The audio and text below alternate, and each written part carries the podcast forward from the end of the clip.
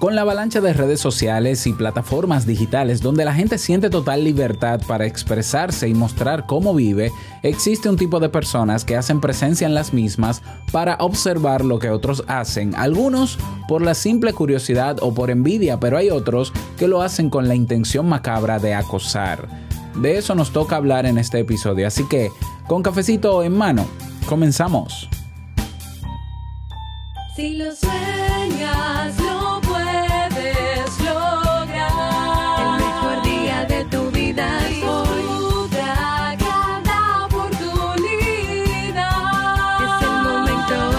aprovechalo.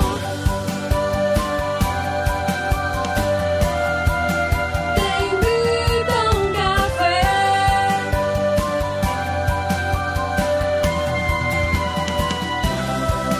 Te a un café. Y ahora contigo, Robert Sasuki, consultor en desarrollo humano y emprendimiento.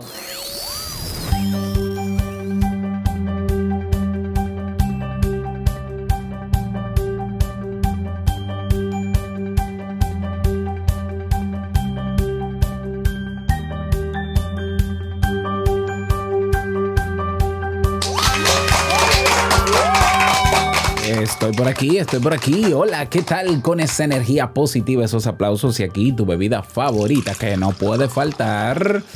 Damos inicio a este episodio 1279 del programa Te invito a un café. Yo soy Robert Sasuki y estaré compartiendo este rato contigo, como siempre, como cada día, para motivarte y ayudarte a tener un día mejor que el de ayer. Así es. Y esto es un podcast, por si no lo sabías. Esto es un podcast y la ventaja es que lo puedes escuchar en el momento que quieras, no importa dónde te encuentres y todas las veces que quieras. Claro, tienes que suscribirte o seguirnos completamente gratis en tu reproductor de podcast favorito para que no te pierdas de cada nuevo episodio. ¿Por qué? Porque grabamos de lunes a viernes desde Santo Domingo, República Dominicana y para todo el mundo. Y hoy un tema que entiendo necesario que lo conversemos para que tú lo conozcas, pero sobre todo para que te sea de muchísima utilidad.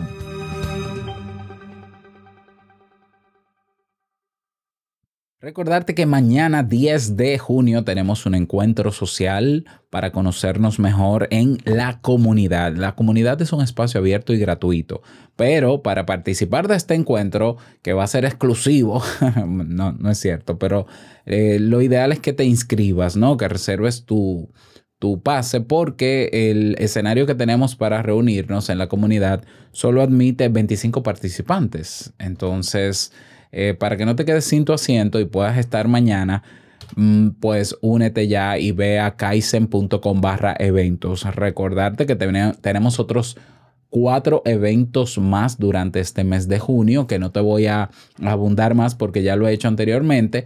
Ve a kaizen.com barra eventos. Repito, K-A-I-I-S-E-N.com barra eventos para que no dejes pasar la oportunidad de participar en los mismos. Bien, en el día de hoy vamos a conversar o he titulado el episodio como Perfil psicológico del stalker o acosador. Hay personas que utilizan este término de stalker eh, para, para, no sé, para identificarse como mirones, pero el término de stalker no deberían utilizarlo porque la definición de stalker es acosador y yo creo que eso no tiene nada de broma, ¿no? Es algo muy serio. Los psicólogos analizan los diferentes perfiles de un acosador, ya que no siempre sigue un mismo, un mismo grado de persecución. Además, puede que tenga una víctima o por el contrario pongan en práctica su comportamiento con varias víctimas. Seguro que habrás oído hablar del término bullying. En la mayoría de los casos entre los chicos o jóvenes en la escuela, o quizás el cyberbullying o ciberbullying que se desarrolla por internet para molestar a alguien por una razón en particular. Bueno, pues un grado más arriba podemos situar a los stalkers. El término se refiere a aquellos que acechan, persiguen y acosan físicamente a su víctima o más de una o pueden también acosarla a nivel online, es decir, en línea, a través de mensajes directos, opiniones, comentarios, burlas, etc. Buscan estar detrás del otro en todo momento, sin importar si lo incomodan o se entrometen demasiado en su vida. Hay que diferenciar el acosador, el stalker, del hater. El hater es aquella persona que eh, lanza eh, expresiones despectivas constantemente que nada le gusta, ¿no? De lo que tú haces y que siempre está comentando. Bueno, ese es el hater.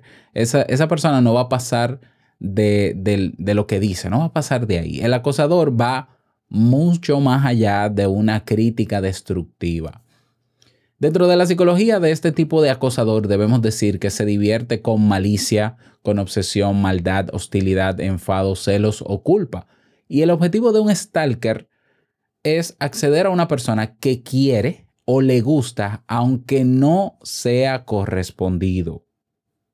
Ante la pregunta ¿qué hay en la mente de un acosador? Pues la psicología responde. Los psicólogos dividen a los acosadores o stalkers en dos grandes grupos, los psicóticos y los no psicóticos. Esto quiere decir entonces que los acosadores en gran medida tienen trastornos o desequilibrios mentales. Las subcategorías de acosadores son el rechazado, número uno, que persigue a la víctima con la intención de vengarse de un rechazo, como por ejemplo cuando una chica no acepta salir con un chico. Está el tipo resentido. El objetivo de la persecución es asustar a la víctima por algo que ha pasado entre ambos. También puede ser por un rechazo, pero no en todos los casos. Y puede deberse a la envidia o a los celos, por ejemplo. Está el enamorado, que es el acosador eh, que está convencido de que la víctima es su alma gemela, que es el amor de su vida y que deben vivir y hasta morir juntos. Está también el tipo pretendiente, que es aquel que cumple con la idea anterior de la media naranja del enamorado, pero que a su vez tiene características adicionales, como puede ser falta de habilidades sociales, introversión, creencia de que está en su derecho de tener intimidad con cualquier persona que comparta sus gustos e intereses, etc. En la mayoría de los casos, la víctima tiene otra relación estable. Y tenemos el tipo depredador. Vive las 24 horas del día espiando a su víctima, está pendiente de todos sus actos, se aprende de memoria cada paso, conoce los lugares y personas que frecuenta, puede revisar hasta la basura o las gavetas del otro, todo ello para encontrar el momento y el sitio adecuado para atacar, sobre todo sexualmente. Y puede ser que este perfil tú digas, bueno, eso le pasará a los famosos, ¿no? Que tendrán acosadores por ser famosos o demás, porque los famosos se exponen, son figuras públicas, se exponen mucha parte de su vida íntima. Ah, entonces yo te preguntaría, ¿y no es eso lo que permite hoy en día las redes sociales, por ejemplo? Hoy Instagram convierte a todo el mundo en figura pública. Todo el que tiene un perfil público, no privado en Instagram, se está exponiendo también. ¿Ya? Y la gente entiende, las personas que tienen sus perfiles públicos en Instagram, aunque saben que no son famosos, ni, ni se lo creen, pero hacen uso de exhibir su vida, sobre todo lo maravillosa que es la vida, que es un, una pequeña parte de la realidad, porque no todo es maravilloso en la vida, pero bueno, ese es otro tema. Lo maravilloso de su vida, tienen un perfil público, podrían ser víctimas de un abusador, acosador o un stalker es más complicado de lo que puede parecer detectar que estamos siendo acosados por alguien, especialmente si esa persona es hábil y se desenvuelve bien en contextos sociales. Lo que quizás tú no sabes es que el acosador, al contrario de lo que puede pensarse, puede tener una vida que desde fuera podría catalogarse como normal. Incluso esta persona habitualmente es consciente de, que su comportamiento está socialmente mal considerado y suele cuidarse de que haya testigos cuando se acerca a la víctima o de mutar su comportamiento cuando lo hay. Incluso ese abusador, acosador o stalker se puede acercar a ti haciéndote creer que su intención es ser tu amigo, por ejemplo, o tu amiga. Y entonces, claro, te tratan bien, decentes, cortesías, se van acercando poco a poco y es casi imposible notar que esa persona lo que quiere de ti no es necesariamente una relación genuina, sino escudriñar todo lo que pueda sobre tu vida y sobre lo que tú haces. Repito, hay que diferenciar al stalker del, del mirón, yo le digo mirón, ¿no? Aquella persona que tiene muy pocas habilidades sociales y en vez de querer establecer relaciones, en vez de establecer relaciones genuinas con la gente a través de la comunicación, a través de la cortesía, cuyo genuino interés, repito, es entablar amistades con los demás, como no sabe cómo hacer eso, como no sabe cómo, cómo conversar con los demás, como no sabe ni saludar cuando, cuando se te acerca, lo que hace es que observa todo lo que tú haces. Y si algo le llama la atención al mirón, pues te lo hace saber pero tú notas que esa persona puede tener interés en una en tener cercanía contigo, puede tener interés en establecer una amistad, pero no tiene habilidades sociales suficientes para hacerlo. Y entonces lo que hace es que se la pasa dándole me gusta a todo lo que tú pones, comentando con emojis todo lo que tú pones, aplaudiendo todo lo que tú haces y no pasa de ahí. Eso no es un stalker. Eso es una persona con ese tipo de características. El stalker es una persona intencionada en conocer tu vida para luego aprovecharse de alguna manera de ella. ¿Mm? Entonces, cuando se le conoce bien a un stalker, te das cuenta de que hay algún desequilibrio emocional como ansiedad o baja autoestima o inseguridad o celos y morbo también. Y pueden abusar de los fármacos incluso y sufrir cambios en su humor de manera muy drástica.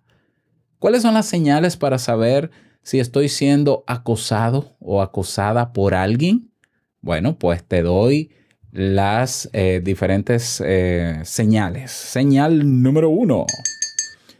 Recibes llamadas con una frecuencia mayor de la que te gustaría de una persona o, si es que los tiempos de recibir llamadas yo creo que pasaron, pero o recibes notificaciones por DM o mensaje directo con frecuencia eh, con una frecuencia mayor de la que te gustaría de una persona que trata de establecer una relación más cercana y formar y, y que quiera formar parte de tu vida de una forma que no le corresponde. Es decir, una persona que no te conoce y que tú no la conoces bien y que todo todos los días está por DM hablando contigo o saludándote y queriendo saber cómo tú estás y esto, y mira, vi que publicaste tal foto, y cómo tú haces eso, y cómo tal cosa, y de repente te tira una pregunta, ah, pero tú vives por tal sitio, ¿no? Y cuidado, eso es una señal de alarma, ¿por qué? Porque tú tener un amigo, tener una nueva relación no es averiguarme la vida, es mucho más que eso. Así que esa es la primera señal. La segunda señal es que ves siempre a la misma persona en espacios clave. En el caso del mundo online, donde tú tienes perfiles, esa persona tiene perfiles y esa persona inmediatamente te sigue. Donde creas un nuevo perfil, va y te sigue. Donde haces un evento, eh, por ejemplo, imagínate que tú haces un live eh, en tu Instagram, en YouTube, ahí está esa persona siempre. eh, comentando, dándole me gusta, apoyándote supuestamente. Pero en lugares físicos también puede ser. Y vas a ver siempre a la misma persona en tus lugares claves como supermercado o una cafetería o en una plaza comercial o en una peluquería o en la calle de manera repetida. Eso es una señal de alarma. Eso no es normal. a, menos, a menos que tú solo te muevas en, en dos o tres calles a la redonda y el acosador viva ahí. Entonces es natural que lo vas a ver porque él vive ahí. Pero ¿cómo sabes que realmente vive ahí? ¿Y si no? Entonces es una señal de alerta. Señal número tres.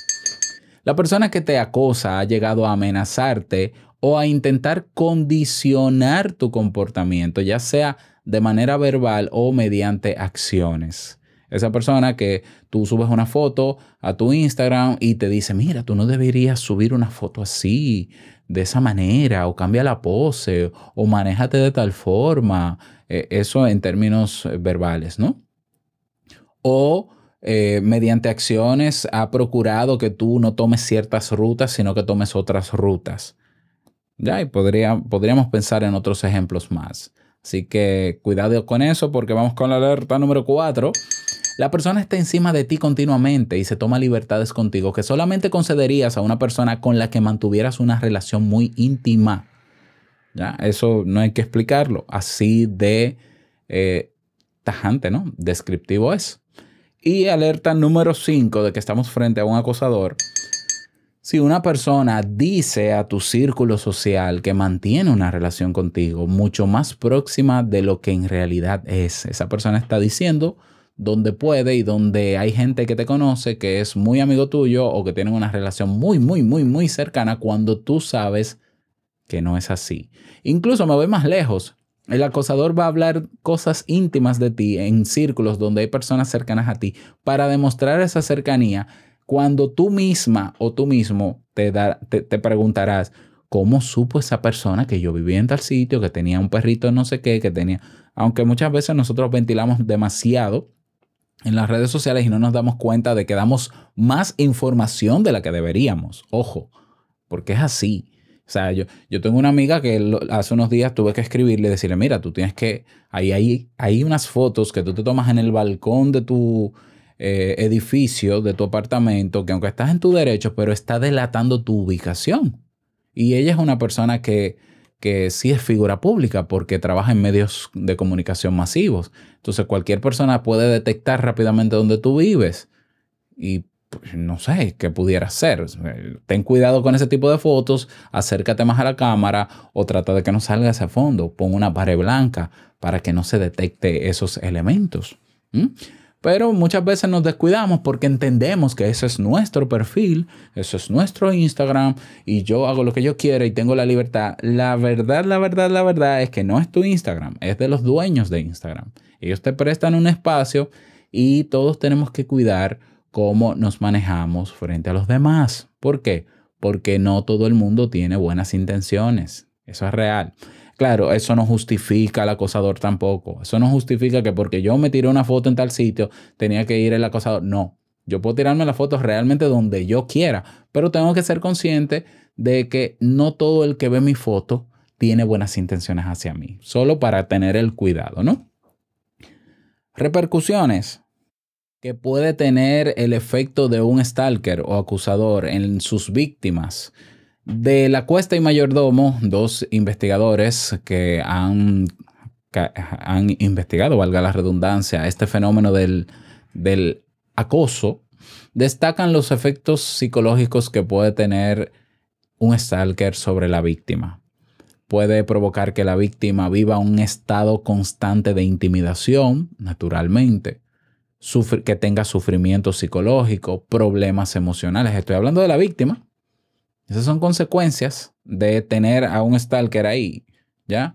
Consecuencias graves a nivel familiar y social, problemas en el desempeño laboral, personas que se hacen reproches y se culpan a sí mismas porque entienden que son las que provocan esa conducta en el acosador, pero no, te digo desde ahora que el acosador vino con su problema hacia ti y que por más cosas que hicieras diferentes te iba a acosar como quiera, probablemente. Las víctimas suelen minimizar las repercusiones del acoso. Ya, y yo siempre, yo siempre lo digo, no, ten cuidado. No, pero que, no, la gente no anda en eso. Ay, Dios mío, si tú supieras. Se sienten despreciadas y traicionadas las víctimas, afrontan el acoso como un, como un problema personal, presentan ansiedad y miedo por el carácter imprevisible del, acosador, sentimiento de impotencia y de incapacidad de controlar de su, su vida, no denuncian los incidentes por falta de confianza en las autoridades, no toman medidas porque ignoran que el acoso pueda ser un acto delictivo. ¿Qué hacer entonces frente a un stalker identificado, frente a un acosador? Hay que poner una denuncia, porque es un delito. Así de sencillo. No, pero ¿qué yo puedo hacer? Yo no puedo convertir un acosador, no me puedo convertir en su psicólogo o psicóloga y cambiar su actitud. Ese no es tu trabajo. Y aunque fuese psicólogo, no te lo recomendaría. No pierdas tu tiempo en eso, ¿ya? Eh, pierde, invierte tu tiempo, mejor dicho, en cuidar tu vida y en, proteger, en protegerte a ti y en proteger a los tuyos. Bloquear a un stalker nunca será suficiente. Escucha lo que te digo. Es un perfil altamente peligroso porque es un perfil que no respeta límites. Por tanto, es un perfil delictivo. ¿Mm? Entonces, tú lo bloqueas y crea otro perfil y tú no te vas a dar cuenta que es él. Entonces, bloquearlo no sirve para mucho. Lo, lo ideal sería que tú tengas la información sobre ese acosador, que en algún momento de confianza o de conversación te lo va a decir, porque no se cuidan de esos detalles, porque el ego está por encima de ellos muchas veces y te van a dar información sobre ellos, anótalo y denúncialo. Ya, así de simple. No, pero que no me ha hecho nada. Esa persona lo que hace es que todos los días me saluda, me saluda, me saluda y me, y me haces preguntas y yo no le contesto. Eso no importa. Le contestes o no le contestes, ya hay un espacio que ha violado que es mi intimidad de yo no tener que conversar todos los días con una persona que yo no conozco ni que me interesa conocer. Ya ahí se sobrepasó el límite, ya ahí hay que parar. Y tampoco basta con amenazar al stalker. ¿Por qué? Porque él buscará las herramientas para eh, simplemente ignorarte y potenciar su conducta. Repito, es un perfil psicológico delicado, peligroso, trastornado y una persona con ciertos trastornos de personalidad pueden ser capaces de lo que sea. Entonces no te lo tomes a la, ligera, ni tampoco te sientas contenta o contenta porque tienes un stalker. ¿Qué? Que lo he visto. Ay, yo tengo un stalker. Como hay gente que también celebra que tiene haters. Ay, estoy feliz porque tengo un nuevo hater. Pero ¿qué es eso? O sea, ¿qué tontería es esa? O sea, yo he tenido haters que me han comentado alguna vez, sí, en YouTube tuve alguno, bueno, lo bloqueé, punto, se acabó. Yo no, yo no estoy feliz porque tengo haters, ni estaría feliz, mucho menos, si tuviese un acosador o acosadora detrás de mí. O sea, si no viven en este país, le voy a poner el límite y no, no es bloquearlo, no es ponerle el límite. ¿Ya? Y luego tal vez lo que me queda es bloquearlo porque no vive en el, en el país para denunciarlo, pero puedo reportar su cuenta también. Pero si vive en el país, de una vez, denuncia, pero de una vez. ¿Ya? Y presento las pruebas. ¿Para qué? Para que esa persona sepa que más allá de mi intención que no sea respetado, que más allá de mis límites que no sean respetados, hay otros límites que son judiciales, que si no se respetan tienen consecuencias peores. Hay que denunciarlo y también hay que comunicarle a los cercanos que hay una persona que está acechando, que se, que se tenga el, el debido cuidado. Porque yo no sé si tú te has enterado de casos que han terminado en tragedia por eh, stalkers y acosadores. Entonces no tenemos por qué llegar ahí. Sí podemos poner un límite y eh, salir de esos perfiles. Y también no abras mucho la puerta a relaciones con personas que no conoces. ¿Por qué? Porque puede ser un acosador. ¿Ya? Entonces es un poco delicado, yo lo sé, porque tú dirás, bueno, pero yo me voy a cerrar ahora a tener conversación con gente que si yo quiero establecer, bueno, no, no te cierres, pero ten mucho cuidado. Espero que te sirvan estas recomendaciones. Me gustaría que me lo digas. Si me escuchas en Evox o me escuchas en YouTube, puedes comentar debajo y yo lo leo. O si no, el mejor espacio es la comunidad Ve a teinvitouncafe.net y ahí tienes el botón y nos vemos dentro. Nada más, desearte un feliz día, que lo pases súper bien y no quiero finalizar este episodio sin antes recordarte que el mejor día de tu vida es hoy y el mejor momento para abrir los ojos a los acosadores es ahora. Nos escuchamos mañana en un nuevo episodio. Chao.